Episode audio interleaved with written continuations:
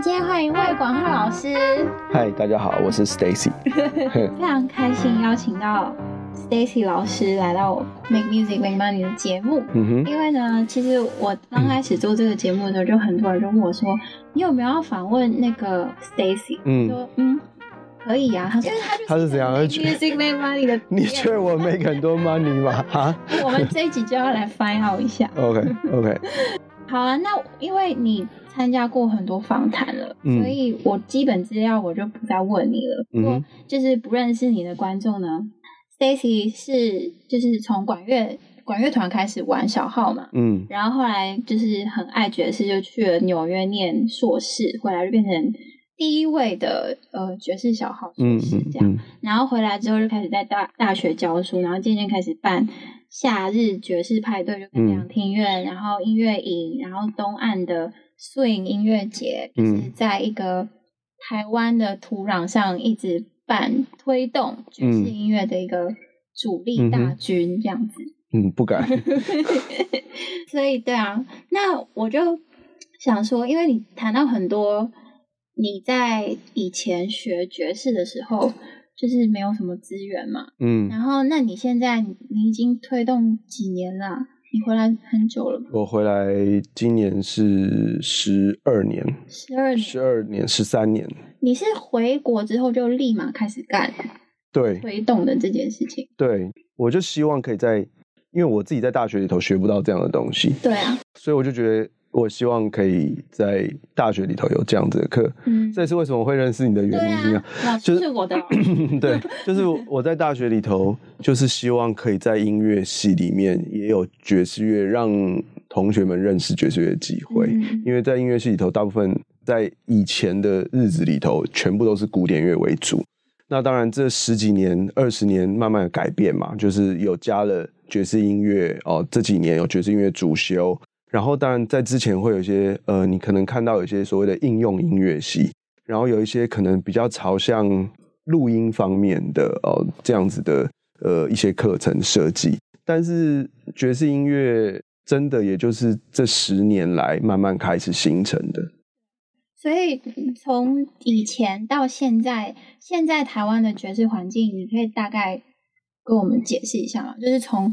呃，live house 到听众到音乐节节这种大概的台湾的爵士环境是什么样子？其实这要聊起来，要说是要从以前的爵士环境开始啊，嗯、在以前的爵士音乐开始的时候，其实就像我们的，像最近大家如果有注意到的话，就是今年的这个金曲奖的特殊贡献奖就是黄瑞丰老师嘛，嗯、就是台湾鼓王。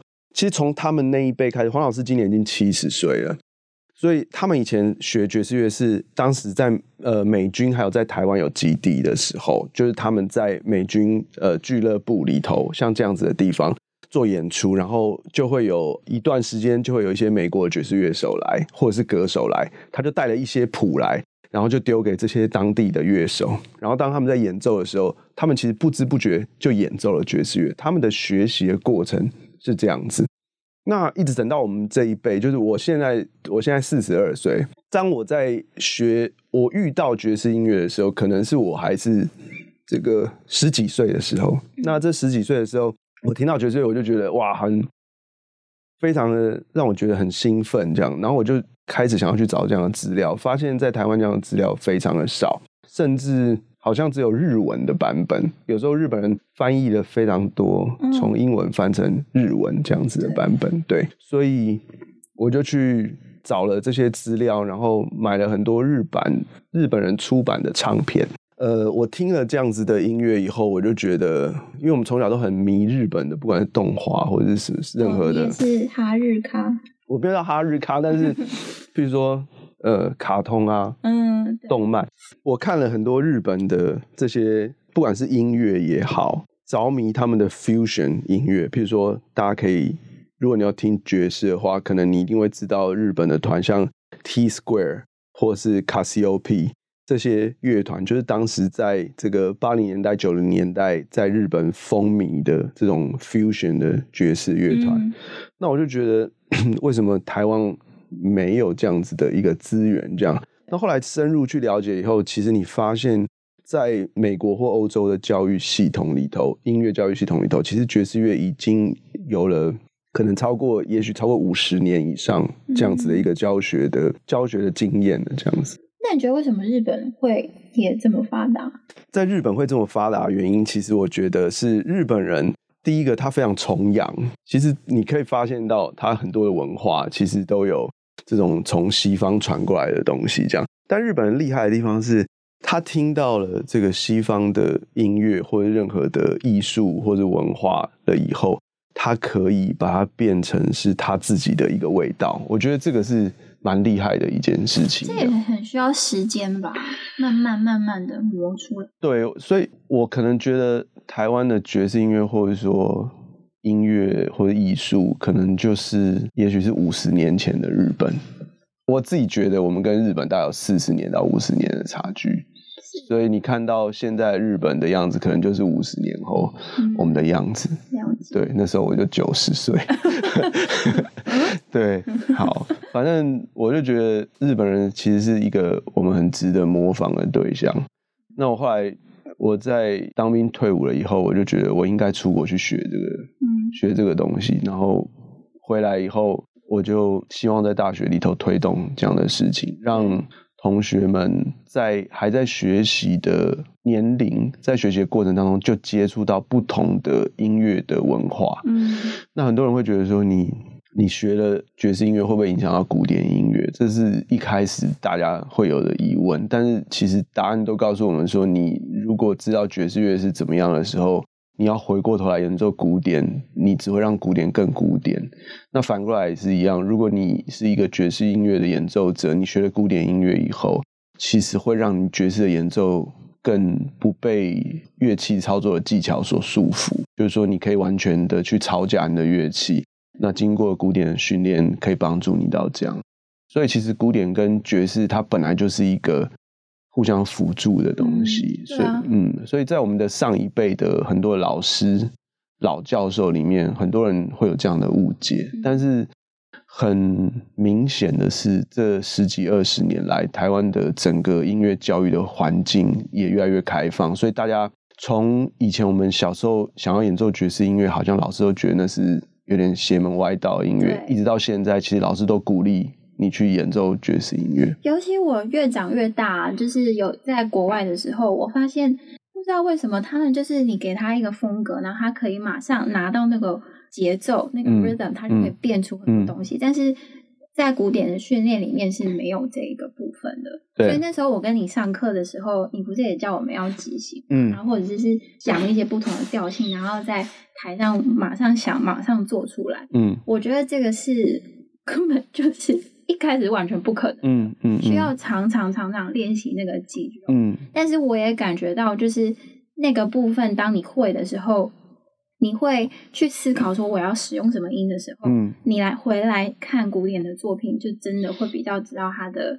你会更言之有没错物吧？没错，所以这就是在你学习的过程当中，如果你可以接触到更多的音乐的时候，其实你会更确定你自己的方向。那无形中，你接触到这么多不同类型的音乐的时候，其实它留在你头脑里头，留在你心里面，那都会变成是你最后想要 focus 的那个音乐类型的养分。嗯，所以很多人会担心说：哇，我我只让小孩听古典，我不喜欢古典音乐，所以我就。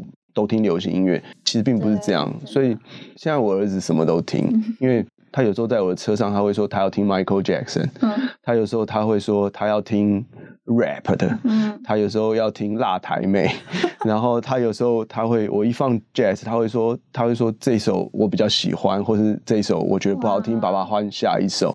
就是说这种东西就，就那有时候他会听那种小朋友听的音乐，就是像什么，哎，对，是什么小小天下、亲子天下出的这种杂志里面的音乐。所以我觉得，其实听音乐本来就是什么都听是比较好的。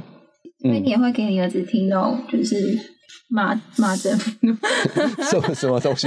因为很多 rap 都会骂来骂去。哦、呃，但是他现在对我来讲，他只是要去了解那个音那个音感而已。嗯、其实他并不是真的说。好像他的对于歌词，他并不是，他有时候也会听，像他前一阵子就很很，他想要听那个乐色车的音乐，哦，他要听给爱丽丝，他有时候会点歌，他说：“爸爸，我要听，我要听给爱丽丝。”然后你其实你你就会觉得很有趣，就一个六岁的小孩，他会在坐在他的安全座椅上说他要听，吵着要听给爱丽丝。对。然后明天可能吵着要听 Michael Jackson，然后再来他会你觉得？我觉得很有想法。我觉得很有趣。其实对我来讲，就是小孩的。听音乐的过程当中，如果是这样子的话，不管他以后是不是一个 player，但是我相信他对音乐的概括性是比较完整的。嗯，我就想问你，那时候回来推动的时候，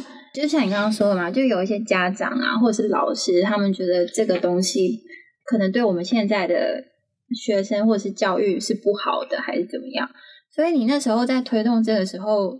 有很多反对的声音吧？应该我能够在这些学校开这些课，就表示当时的那些老师是同意的嘛。嗯，所以我才可以去开这些课。当然，还是会有一些老师会认为说，他不希望他的学生来我的乐团里面。我到现在还是有遇到，他觉得他的学生还是要先把古典顾好。所以，当然我都尊重这样子。对我来讲，就是音乐这种东西，虽然你应该听老师的，但是有时候是一些主观的东西。我知道有些人其实是很讨厌爵士乐的，为什么？因为他觉得爵士乐很杂乱啊，很嘈杂。我想要问一个比较敏感问题，嗯，跟他们是黑人音乐有没有关？应该没有，我不我不觉得是因为是你对黑人有成见而不喜欢这样音乐，嗯、我我不并不，我比较他就是单纯的他不喜欢这么嘈杂，就很像有人，你不见得每个人都喜欢 metal 啊，对对，可是你真的了解这音乐的。来龙去脉以后，你可能就会为他着迷这样子。嗯、所以，我有遇过，就是完全说我超讨厌爵士乐的人。对，但是我觉得人都有喜欢跟不喜欢的权利嘛。但是我我听到大部分的大部分人其实都喜欢爵士音乐，只是爵士音乐的类型有非常多种。有人喜欢比较早期的纽奥良的音乐，有人喜欢巴西的巴萨诺瓦这样的感觉，有人喜欢。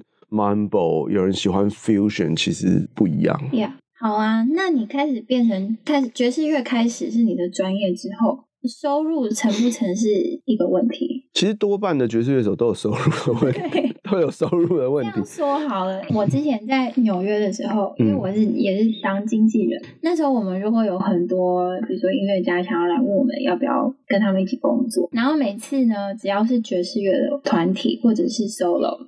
我老板他也是一个很爱爵士乐的，嗯，可是他都不会收爵士乐的 artist，因为在美国，他们觉得爵士乐是一个所有的音乐种类里面最不赚钱的一个种类。原因是这样，原因是因为场馆都很小，因为像古典乐可以在音乐厅嘛，然后音乐厅一次就可以几千人、几百人，嗯，然后流行音乐也是。他们在场地的受限比较小，嗯，但是爵士音乐感觉就是比较 club，可能一个场就是几十个人，嗯，它比较快可以得到会到收入的上限，所以我们就会比较怕接到爵士的人，嗯，所以我就是在想说，你对这个方面，你现在教育出这么多的爵士的好手，你会怎么样帮他们预备？这是一个很好的问题啊，就是说我自己的理念是这样，就是我要先让自己过得过得去，然后来，不管是来跟我学，或是跟我在推动的这个学习的路径的这些学生们，我才能说服他们要继续走这个路。我不能自己过得很糟，然后整天在 complain，整天在这个说这里不好，那里不好，你们。这个音乐就是不赚钱，然后我还一边教人家怎么演奏这个音乐，这对我来讲是很冲突的。我的概念就是，我需要让我自己是一个好的一个一个 model，让大家看说，哎，我认真的去学这个音乐，然后再加上其他的这个不同的思考以后，我好像可以让自己过得一个正常的样子。这样，因为你可以知道，有非常多的爵士乐手或是流行乐手，其实。很多人会说，学了音乐就等于是赚不到钱啊，这样子。但其实我并不认为是这样，而是我常跟学生分享一件事情，就是学艺术的人没有办法用一张履历表换得一个月三万块的薪水。不是做艺术的同学毕业了以后，可能他写一张履历表，他就可以有最低的薪资，开始在某一个公司开始上班。所以我们要把自己当成是一个公司在经营做这件事情。如果你是你自己的老板的话，你应该怎么样去想这些事情？那我们不能说只是把我们的乐器练好，乐器练好是本来就要的，所以这件事情就不用说了。如果你乐器练不好的话，那后面的事情都不会发生。所以，当你把乐器练好了以后，你的后面的事情才是重要的事情。譬如说，你怎么样让你自己的音乐上面的路是 focus 在哪一块？譬如说，以我自己来讲，好，你可以看到我自己就是除了自己演出以外，同时我做教学，然后我也做策展，然后有时候有一些跨界的演出这样子。所以我把这些所有东西集合在一起。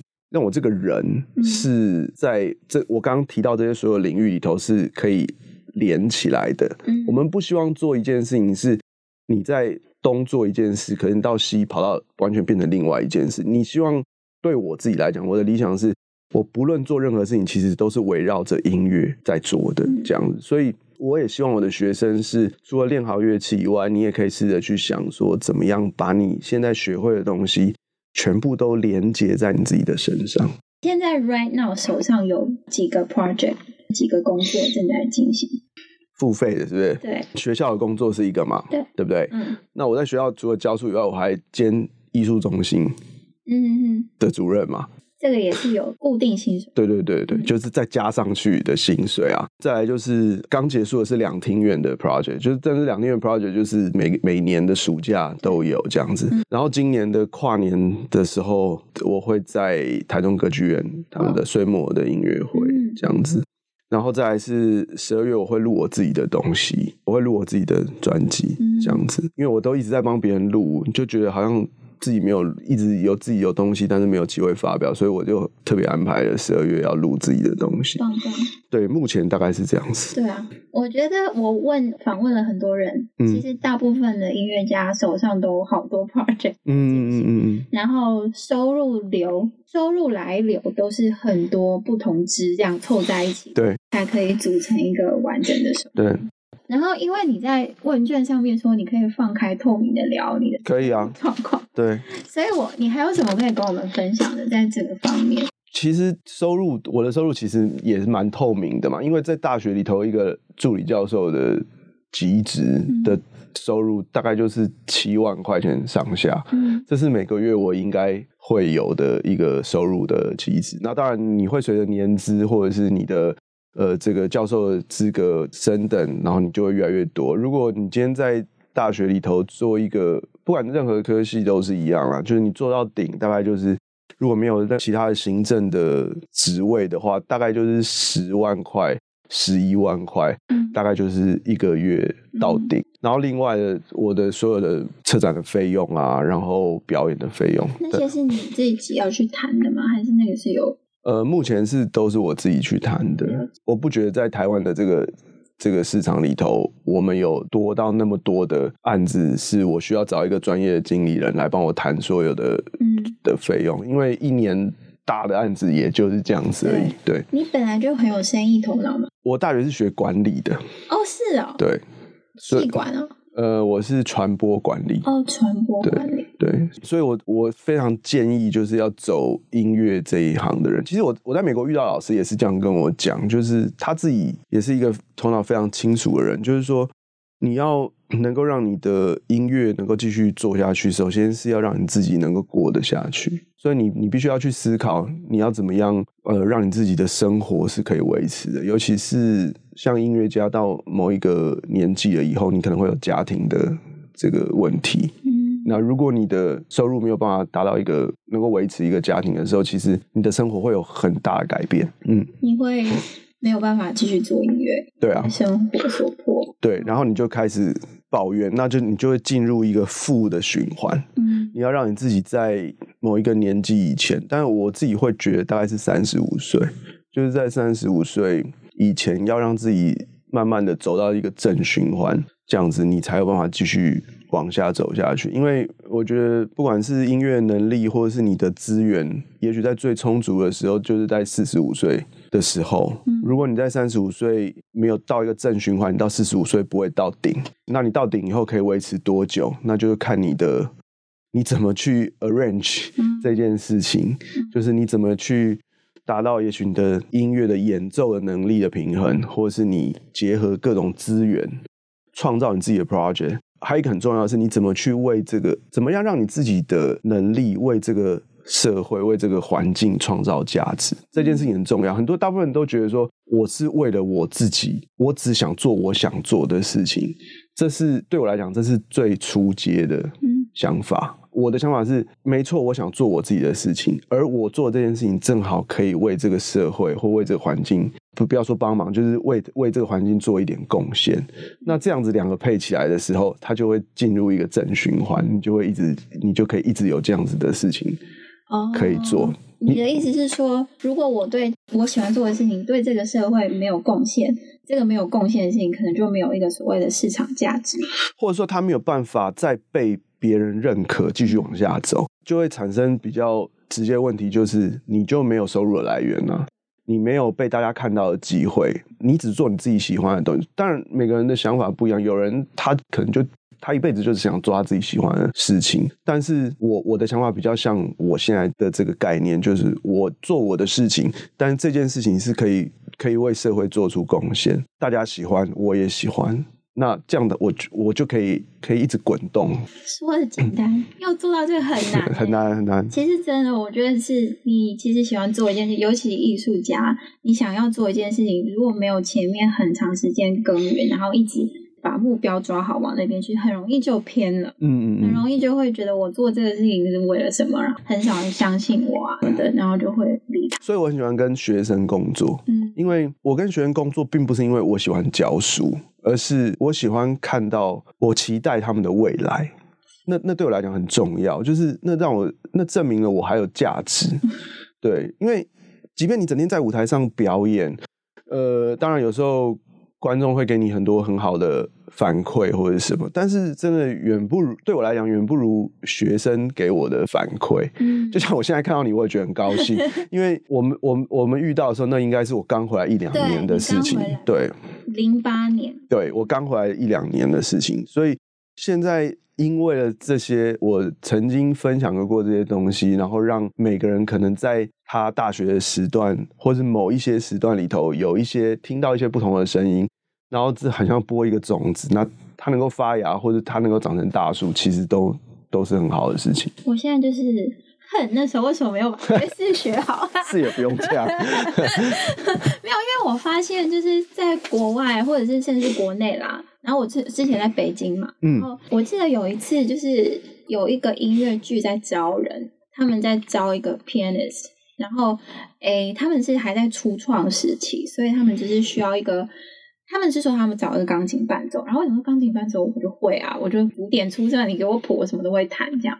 结果他们不是，我就去，然后他们也没有谱，他们就说，哎你有没有听过某某某的歌？我说有啊。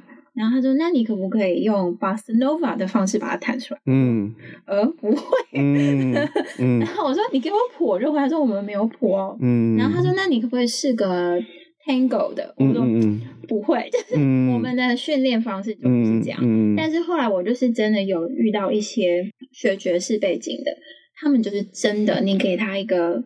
和声进行一个 motive，嗯，然后他你要他变什么，他就变什么，像魔术师一样。嗯，然后我就觉得，哦，man，就是我学音乐学那么久，我连这个嗯弹性都没有。对，所以这个就是我觉得在我们的教音乐教育的这个系统里头，我觉得缺乏的东西。嗯，但是我相信现在每个学校都已经有在做对改善的啦，对，大家已经知道这个东西是。重要的。嗯，你现在的学生那个走上爵士路的，大概都在哪里？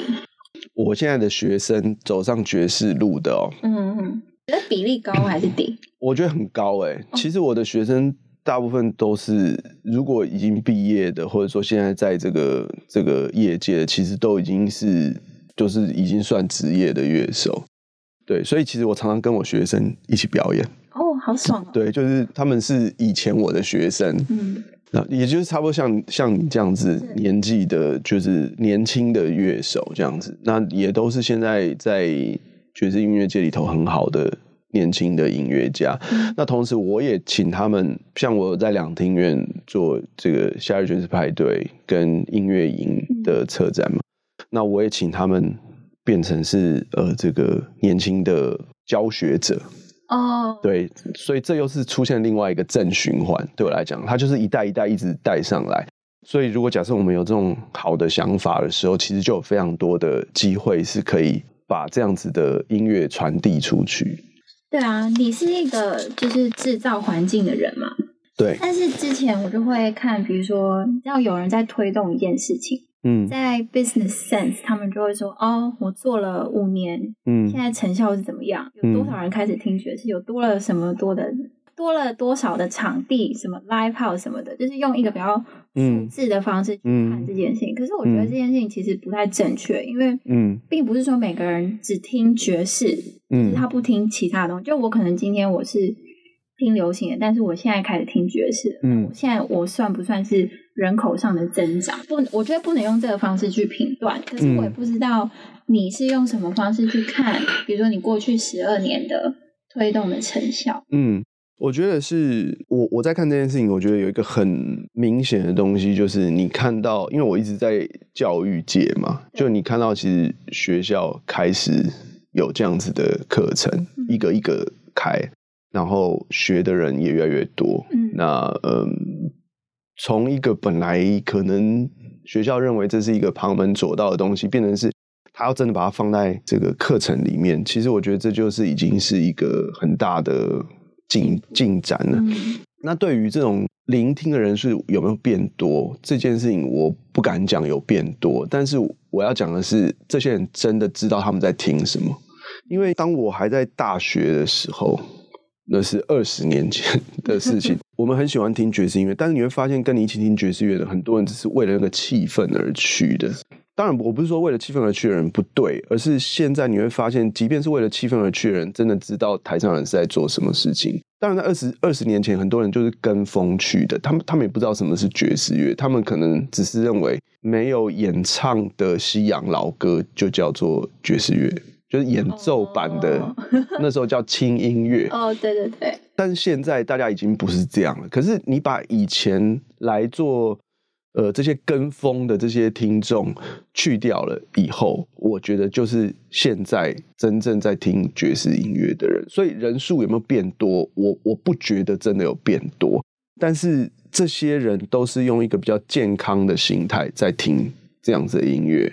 所以对我来讲，聆听爵士乐的人，我没有觉得我的我需要把聆听爵士音乐人口拉大，因为全世界聆听爵士音乐的人口只是在往下掉，不可能在台湾会往上起这个增加，我觉得不太可能。但是我的任务是，对我来讲，我给自己的期待跟任务是说，我可以让这种音乐，不管是在任何场合，或者在教学的学习的这个。这个嗯过程当中被学生听过，被学生玩过。那未来在他做任何的音乐的类型的表演或制作的时候，他也能够有爵士音乐的养分在里面。这样的东西，我在日本的音乐里头就看到非常明显。嗯、你听到非常多日本的配乐，或是动画，或者是。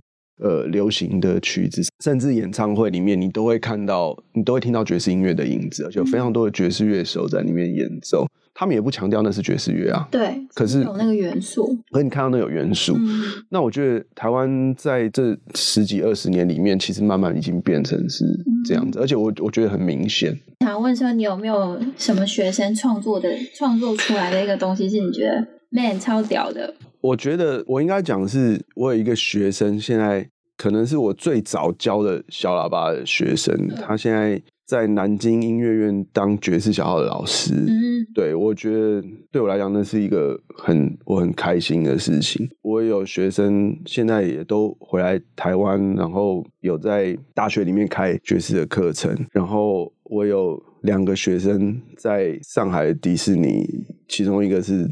当然，他最近回来，因为这个弹《狮子王》的贝斯哦，对，那他当然是经过 audition 以后要这个位置。那你知道贝斯就一个人而已，然后另外一个是在园区里面做那种 marching band 的 band leader，Yeah. 也是小号手。所以我觉得这些东西就是，因为你会想要迪士尼，就是里面有一堆爵士的元素在里面。所以如果你没有学过爵士以后，你你演奏的东西就会不像，真的不像。所以这些都是让我觉得很很开心的事情，这样子。你有没有想说，你到什么程度你就觉得？要退休是不是？就是，就是哦，我明天就想退休。任务了，你明明天就退休吗？没有啦，我觉得，我觉得不会有这一天吧。不会啊，不会有这一天，因为有时候是对外在，有时候是对内在。嗯，你想要改变一下环境，那我对我来讲这是外在的。有时候你想要改变一下自己，在对音乐上面的创作也好，或者是你想要做的作品或者合作的对象，我觉得不会有停止的那一天嘛。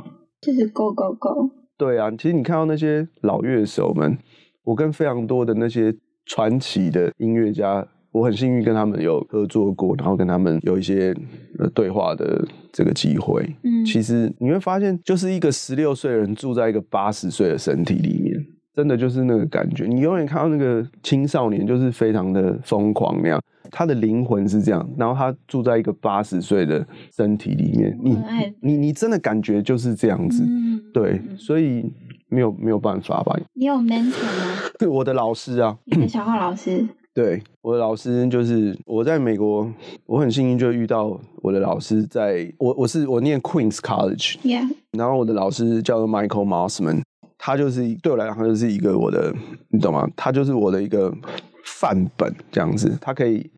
可以写，他可以吹，他可以教，然后你跟他聊什么，他就有非常多的，你知道，他有他的看法这样子。我觉得对我来讲，他是我一一直以来模仿的，对，他永远都为他的学生在想一些事情。当然，反过来讲，就是学生也会反过来很尊敬他。嗯、然后，其实他讲一句话，我觉得很重要啦，就是我我也是问他，我就说你这么忙啊？我在纽约念书的时候，他那时候正好是当就是爵士组的主任嘛，哈，然后我就说你那么忙，你你怎么还有时间练乐器？这样，他说我我坐在办公桌上面的时候，我的小号永远都放在我的腿上。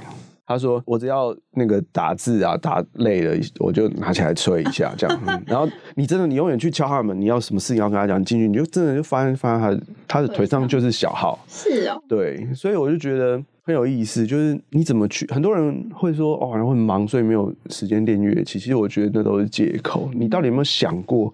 你什么时候要练乐器这件事情？嗯、然后他跟我讲一个，对我来讲，我觉得他已经很成功了嘛。就是他编曲，大家都认识他，入围格莱美奖，然后跟全世界最有名的人一起表演，然后在学校里头的地位又是怎么，学术界地位又是怎么高？这样，他说：“你今天，你今天所有的这些 credit 都是从你吹奏的第一个声音开始。”所以他每天早上一起床的时候，他为了有时候为了怕吵到家人，所以他就到车上去吹号嘴。所以他讲一句话，我永远记得。他说：“你的所有东西都是来自于这个 buzzing 而来的。”所以，我这句话一直影响着我。很多人会因为你现在所带来的任何的，就是一些好的，不管是收入也好，或者是你的名气也好，而忘记最开始的地方。其实这样就很容易，你的这些名气，你的这些收入。是很不稳定的，因为你没有办法拥有那种最开始的那种感觉。那也因为你有了最开始的那种感觉，你永远不会自大，你也不会自满，所以你就不会迷失。所以我在他身上看到的是这一点。对我来讲，就是每天可以演奏乐器，去思考乐器或者你发出来的声音，因为这些东西而带给你现在的生活，所以你你就会。你就会觉得很感恩，你不会自满，这样感觉很 grounded。对，所有东西都还是回到音乐这样。对对对对对，所以所有东西都是跟音乐绑在一起的。对，好 inspiring 哦，是不是？对啊，怎么一点都不 money？讲到一些 money。对，哎，那你在创业路上，就是你有遇到一些 sponsor 吧？你的赞助者？有啊，我有遇过很多的赞助者。对于赞助这件事情来讲，很多人听到赞助都会觉得很高兴嘛。对啊，我我的第一个反应都不是很高兴。Why？我的第一个反应都是想说，我能够不是说回馈，就是我能够给他什么，因为他给了我一个这么大的信任，那我可以给他什么？这样子，嗯、有些 sponsor 并不是为了这个要得到商业的利益上的反反馈，对，对他要的就是他只想帮助你做这件事情。我遇过好几个是这样，他要帮助你，哦、我以为是一个包养的概念。没有没有，我没有这种行情，这麻烦你了。他要帮助，对他要帮助你，对他就他只是他觉得你做的事情很有意义，然后。我在我的这个行业里头，我是很有办法可以给你一些资金，让你来做这些事情。这样子，我遇过几位这样子很好的人，当然这个我就不方便在这边讲，但是觉得这个社会上有非常多很很有支持艺术家的企业家。嗯有有非常多人愿意做这个事情，但是我觉得这样子的状况终究还是要返回到刚刚一开始我们在聊的，就是你到底可以为这个社会贡献什么东西？没有人会赞助一个对社会没有贡献的人，嗯，对，所以你到底可以用你自己的方法为这个世界、为这个社会上、为这你周边的人能够创造一些什么东西给他？如果有人认同你的时候，那当然你就会得到一些帮忙。那我的最后一个问题就是你，你你是一个爵士音乐家吗？嗯，你对成功的定义是什么？啊，先叹一口气，我不知道，我没有想过成功的定义是什么。哎，我觉得就是让你的，对我来讲，可能这样讲吧，就是让让你周边的人，会让你自己觉得你是爱这个世界的人吧。就是对我真的是这样觉得，就是如果你你真的爱你周边的人，或爱这个社会，爱这个世界，你就会做出让大家都觉得你成功的事情。就是我我会说，如果你觉得你做一件事情是对的时候，全世界人都会帮你。就是你会遇到很多困难嘛，但是你你只思考这些事情，就是。这些事情到底是不是对的？那你一旦决定这件事情对的时候，你去做了以后，你会发现其实很多人都会来帮你。还行，对，你用你的方式来爱这个世界，然后对，就会很多。对，就像你做这个 podcast，你跟我讲，我就我觉得我要来讲啊，因为我觉得你做这个事情是对的，因为你要让更多人了解。这个产业里头的，因为很多人在迷惘嘛，就是说，你的我要做音乐，然后我怎么样能够让自己活下去？然后我们都不能只讲理想啊，我们要讲方法。对，方法是很重要的。所以，那我当然很乐意来分享这些事情啊，这样子。哎、嗯，你刚刚有分享到方法吗？还还 Q 了一个问题。对，我觉得人很重要啦。跟谁一起工作，其实真的非常的重要。这是我的我的经验，这样子。如果你周边的人啊，都是有方法，而且又有热情，又符合你的价值理念的人的话，其实方法很容易就找到。这样，很多人会觉得，呃，讲了很多的，你练习了很多啊，你你只有在想说，我要下一场我要去哪里表演，可是你常常忽略了。音乐家常常会死在这一块，就是我只想音乐的事情，我并没有想我怎么去把这个票卖出去，我并没有想我怎么样去跟行政的人员工作，因为我很幸运的是，我跟很多行政的团队工作的经验，那我自己就是一直有在当策展人的这个概念，所以我的身份有时候是双重的，但是其实。我相信这件事情只会越来越多，因为现在大家自己都是自媒体了，以后真的很有可能就是自己在行销自己，所以当然这就包含行政的部分这样子。嗯、所以你有一些行政的想法的时候，会让你的音乐的这一方面会更容易达成。嗯，对的，对啊，我觉得你刚刚说那个你身边是什么样的人很重要。嗯，因为我之前也是有访问过另外一个人，他是。一位录音师，然后其实就是你的团队是什么样子的，或者是。你就是可能这也要也是要吃过一点亏吧？哦，对，我吃过很多亏啊，我真的吃过很多亏，才会去 才会选。然后当你知道什么是对你自己有益处，或者是可以让你自己继续成长的时候，你才比较有可能会达到你要去的那个地方，比如说得个奖啊，或者是什么。对，但这些都是过程。我意思就是说，你你该吃的亏，你还是要吃。对，你不会一下就是遇到你最合意的那些人，因为。你也不知道你自己最投缘就能够一起合作的人到底是谁，你总是要经过那个那个过程这样子，所以该吃的亏本来就应该要吃啊。我反而觉得你越年轻的时候吃过的那些亏是越好的，因为每一个不同的环境都会有都会遇到不同的状况。在我有在年轻的时候，我在录音室录完。人家不要用，然后拿两千块叫我走。你就是你没有办法，还有两千块，对对对，你好乐观哦，对，但那时候就会很难过嘛，嗯、就是你你下次你就会知道该怎么，你学了一些经验，你知道怎么去谈案子，或者你要确定他到底要要什么东西，这样子，心理素质，对对对，然后你也会知道，譬如说以演出了，你也会知道在不同的场域应该要用什么样的方式去做演出。你不可能在一个 party 的演出里头，然后你完全做一个很冷门的东西，大家没有人要，所以你你慢慢就会知道在什么地方做什么样的应对其实是最好的。对，很多艺术人会觉得说，我只想做我喜欢的东西。嗯，但是我想说的是，这个世界里头，除非你是全世界的前面百分之一，要不然你永远没有这个资格去做这件事情。但是，即便你做你不喜欢做的事情，因为这些不喜欢做的事情，才让你喜欢的事情变得更有意义，所以你才会去做你自己想要做的 project，让你自己觉得开心。那是因为这些看似不开心的事情，让你能够保留你开心的真的事情。要不然，你开心的事情做久了，你也觉得不被人家认同，甚至你自己都不认同的时候，你连那百分之一的开心都不见了。对。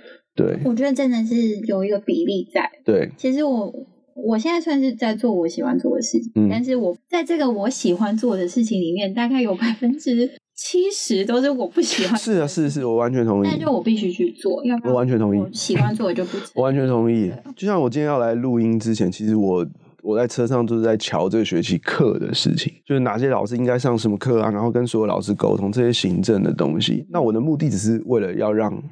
同学可以有一个好的上课的状况，所以我必须做这些行政的程序，所以我一直在讲话，一直在跟人家沟通，做这些事情。我超级不想，我想要吹喇叭，我根本不想要讲这些话。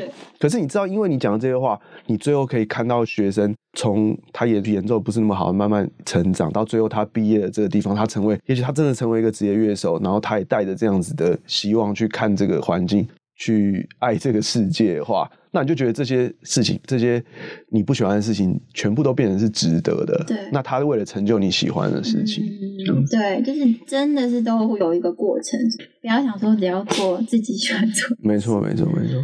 好啊，我这边看到一个文章，哎，我想说跟大家分享一下，然后你也可以。看看你觉得你同不同意？嗯，看这个标题叫做 “Jazz Music Prepared Me for Life as a CEO”，就是这个人应该是一个数据公司的 CEO 吧。嗯，然后他也是一个爵士乐手。嗯，所以他就在分析说这两件事情有什么相似的地方。嗯，所以我觉得他写的蛮好。一个就是。爵士乐训练他愿意去做冒险的事，去冒险，嗯。嗯，take risks，对啊，我你不觉得在是。即兴的同时，常常就是一个 take risks 对的时候，对，其实其实爵士乐是一个在规则里头创造不规则的音乐啊，嗯、其实这就是人生啊，真的，其实爵士乐真的就是人生，你你今天要往哪个方向走，其实也许你自己都不是那么清楚，嗯、可是你最后会走到你想要的地方。干嘛叹气？标语，真的，我觉得那时候在跟你学即兴爵士的时候，嗯、就是每一个音都是在冒险。对啊，因为不知道会不会好听，可能只要真的是需要很多的经验吧，嗯，你才会知道说我做的这个东西是会是好听。嗯嗯嗯。然后第二个就是他非常专注于他的目标。可能我们所谓的目标就是要到达那个第十二 bar 了之类的，或者你要创造什么情绪？对，情绪。对，对，然后有一个 vision，嗯，一个。预想的一个状况，嗯，对，然后再来是好好的利用你现在的资源，你手上有的资源，然后再来就是团队所做出来的成果永远大于你自己做出来的成果，没错，我觉得我非常同意这个事情，当然是啊，对啊，尤其在爵士乐里面，对，因为爵士乐是一个聆听以后反应的音乐，嗯，当然里面会有，譬如说以小号手来讲，小号手常常当 leader 啊，嗯、但是。但是你这个 leader 要要立的好的话，你必须要听到你团员给你一些什么东西，而你丢什么讯号给别人。所以我发现，其实大部分的爵士乐手比较起来，大大部分的爵士乐手都会比较互相关心对方在干什么。不管是在生活上或者是音乐上，对对，因为你已经习惯去听对方要干什么。就钢琴给我什么 chord，我要怎么演奏；鼓给我什么节奏，我要怎么演奏。那我丢了什么东西以后，鼓会怎么反应？所以已经在生活上已经习惯去聆听对方。对，嗯，这是一个不同 level 的聆听，但是我觉得也是可以很适用在生活当中。没错，所以我真的觉得爵士音乐就是一个很人性化的音乐，嗯、即便是在不同的时候演奏同一首曲子，也都不一样。嗯，这样子就真的是就是人生啊！我真的觉得爵士就是人生，对。太酷了，好啊，谢谢老师，谢谢琳达。对啊，爵士乐大家都很好奇，而且我觉得大家其实像我爸妈他们听不懂爵士音乐，但是爵士音乐节都还是很开心坐在草地上。哦，真的吗？对啊，先有那个气氛吧，然后再来谈表姐。你本来就是台中人吗？不是，我是彰化人。哦，你是彰化人，常常去去台中。对，哦，可以叫你爸妈来跨年来听我们的音乐会。好啊，在台中歌剧院。好，所以你看，其实这又是另外一件事情，就是你看。场馆已经都开始有做大型的爵士的、嗯、的活动，其实这就是我刚刚你刚刚问我的，就是有没有就是聆听的人有没有增多什么？其实我觉得这都是指标，也许它不是增多，但是它变成是一个常态化。对，我觉得这样就好了。嗯、我没有要让全台湾人都听爵士乐，没有，因为你本来就有人听爵士，有人听古典。有人听歌仔戏，有人听传统音乐，它本来就是要这样子，只是以前都没有人听爵士乐，我觉得没有这个选择，对，以前没有这个选项，对，所以我们把这选项创造出来，这样就好了，嗯，这样。好，嗯，太开心了，这个世界上面有你 谢谢，也有 Linda，好，好，互包成功，OK。那如果现在大家喜欢 Make Music Make Money 的节目呢，你可以到 Apple Podcast、Sound On、KKBox、Spotify，还有各大平台你都听得到。欢迎分享，然后订阅。OK，那我们下次再见。好，拜拜。拜拜。